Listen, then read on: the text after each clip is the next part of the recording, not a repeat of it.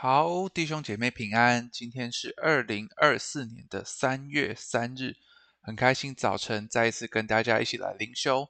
那今天的进度呢，是在立位记的四章一到二十一节。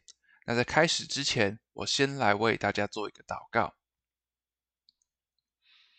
亲爱的耶稣，我感谢你，祝你帮助我们透过今天的灵修，也继续的来到你面前，从旧约的立位记。来看如何的来献祭，如何的好像能够回到你的面前，主要能够跟你有连结、有关系。主感谢你，主是听我们的祷告，奉耶稣的，阿门。好，那今天的主题呢是这是赎罪祭。我来念今天的经文给大家听。耶和华对摩西说：“你晓諭以色列人说，若有人在耶和华所吩咐不可行的什么事上，误犯了一件，或是受膏的祭司犯罪，使百姓陷在罪里，就当为他所犯的罪，把没有残疾的公牛犊献给耶和华为赎罪祭。他要牵公牛到会幕门口，在耶和华面前按手在牛的头上，把牛宰于耶和华面前。受膏的祭司要取些公牛的血带到会幕。把指头沾于血中，在耶和华面前对着圣所的幔子弹血七次，又要把些血抹在会幕内耶和华面前香坛的四角上，再把公牛所有的血倒在会幕门口凡祭坛的角那里，要把赎罪祭公牛所有的脂油，乃是盖脏的脂油。和脏上所有的脂油，并两个腰子和腰子上的脂油，就是靠腰两旁的脂油，与肝上的王子和腰子一概取下，与平安祭个公牛所取的一样。祭司要把这些烧在燔祭的坛上，公牛的皮和所有的肉，并头、腿、脏、腑、粪。就是全公牛要搬到营外洁净之地，到会之所，用火烧在柴上。以色列全会众若行了耶和华所吩咐不可行的什么事，误犯的罪，是隐而未现，会众看不出来的。会众一知道所犯的罪，就要献一只公牛犊为赎罪祭，牵到会幕前。会中的长老就要在耶和华面前按手在牛的头上，将牛在耶和华面前宰了。受膏的祭司要取些公牛的血带到会幕，把指头沾于血中，在耶和华面前对着幔子弹血七次，又要把些血抹在会幕内耶和华面前坛的四角上，再把所有的血倒在会幕门口燔祭坛的角那里。把牛所有的脂油都取下，烧在坛上。收拾这牛与那赎罪祭的牛一样，祭司要为他们赎罪，他们必蒙赦免。他要把牛搬到营外烧了，像烧头一个牛一样。这是会众的赎罪祭。好，那在整个第四章呢，整章其实就是论到这个赎罪祭。那赎罪祭呢？是出于旧约“罪”的这个字，那指的就是罪而必须献上的祭。那罪的意思呢，则是不中标的与错失正道，是旧约中这个最重要论及这个罪的一个字。那第四章里面呢，论及各种不同的人所献的赎罪祭也不同。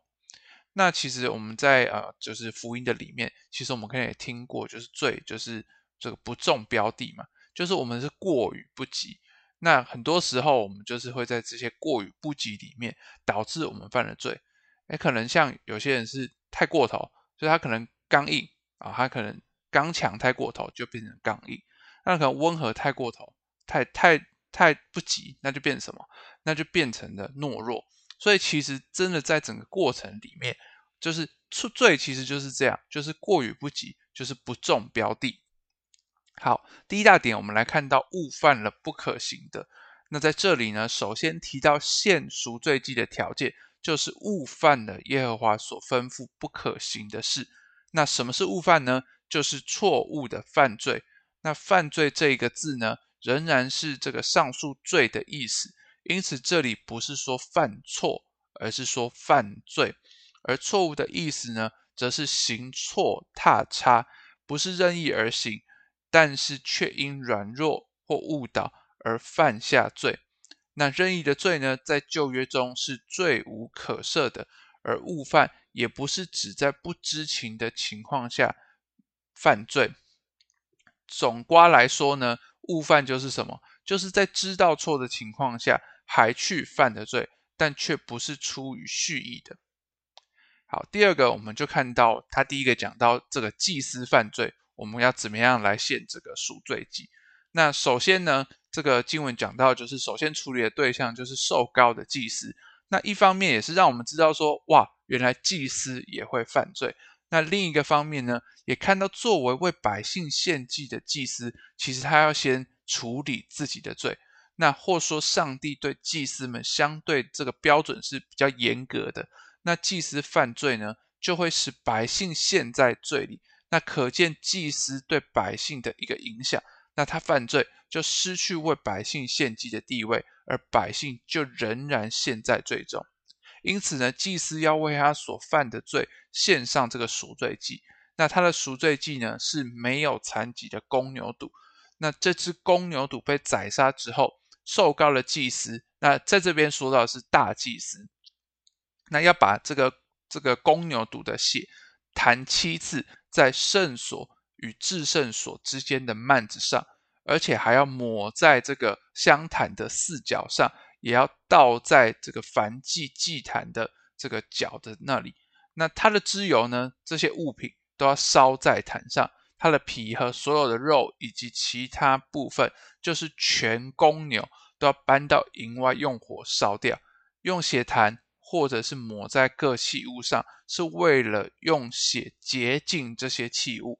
因为祭司犯罪沾染了圣所，因此呢，整个圣所都要重新来洁净。好，第三个，我们除了讲到祭司。经文里面也讲到说，那全会众犯罪要怎么办呢？其次呢，就是全以色列全会众的犯罪。那会中的长老呢，要代表全会众来献祭，他要以一只公牛犊为赎罪祭。大祭司将公牛的血在幔子上弹七次，把血抹在香坛的四角，倒在祭坛的角，同样要烧掉脂油的部分，把牛其他部分烧在营外。那大祭司呢，要为他们赎罪，而这个赎罪的意思呢，是指替代，也就是他们的罪被大祭司所来承担。那这样会众呢，必蒙赦免，就是被饶恕，不再被上帝追讨。而在新约里面，当我们这这边提到旧约嘛，那我们看到新约里面，那耶稣的角色是什么？那在经文里面也提到，在我们的希伯来书九章十一到十二节，但现在基督已经来到。做了将来美事的大祭司，经过那更大更全备的帐幕，用自己的血只一次进入圣所，成了永永远赎罪的事。那真的在新约里面，耶稣也是这样替代我们，为我们做了这个赎罪祭，钉死在十字架上，为我们做了代赎，也才有我们能够得着这样子蒙福的一个生命，能够得着这样子被赎罪、被赦免的一个生命。好，那我们就来看到默想。作为服侍主的人，无论是传道人、信徒领袖或所有的基督徒，我是否先靠主的救恩处理自己的罪？第二个，之后是否愿为他人代求，让他们同样经历求主的赦免，临到他们？好，我来为大家做一个祷告。亲耶稣，我感谢你。主，你帮助我们透过今天赎罪祭啊，一开始我们先看到祭司，先看到全会众的犯罪，主你如何来献祭，如何回到你的面前。主，我们感谢你的救恩，主透过耶稣基督，主啊，你为我们舍了，主啊，就是好像也为我们的罪来舍了。主，感谢你，谢谢你的救恩，能够来拯救我们，让我们能够回到你的面前，跟你来恢复关系。主，愿你帮助我们透过这样子赎罪祭的一个学习。跟好像这个读经的内容，也帮助我们也真实来面对我们生命当中的过犯，面对我们生命当中的罪，还有一些需要，而让我们能够回到你的面前，能够交托，能够选择回到你里面。主感谢你，主是听我们的祷告，奉耶稣的名，阿门。好，那我们的导读经文呢，是这个利未记四章二节跟三节。那我们今天的灵修就到这边，谢谢大家。